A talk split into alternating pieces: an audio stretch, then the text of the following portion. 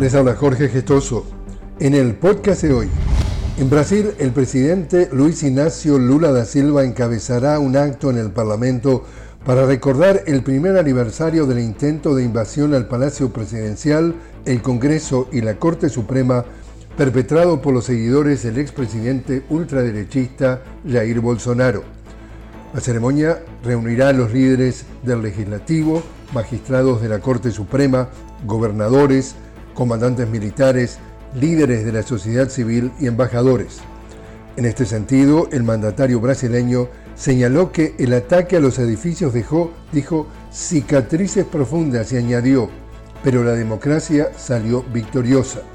Hasta ahora, una treintena de participantes en la sonada fueron condenados a penas de hasta 17 años de cárcel y el exmandatario Bolsonaro es investigado como posible instigador y autor intelectual de los ataques.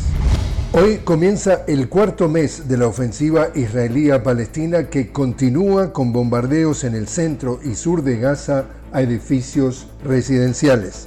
Desde el 7 de octubre ya son unos 23.000 los palestinos muertos por los ataques israelíes, unos 60.000 heridos y al menos 110 periodistas muertos, incluyendo este fin de semana al hijo mayor del jefe de la corresponsalía del canal Al Jazeera en Gaza. Y en Venezuela, los restos mortales del prócer defensor del territorio Esequibo, Domingo Antonio Sifontes, fueron homenajeados al llegar a Cantaura, su lugar de nacimiento.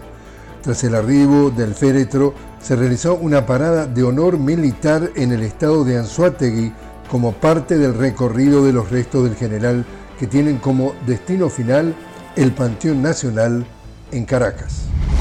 Y así es como está el mundo. Les habló Jorge Gestoso. Los invito a que me acompañen en un nuevo podcast de La Noticia con Jorge Gestoso. Hasta entonces.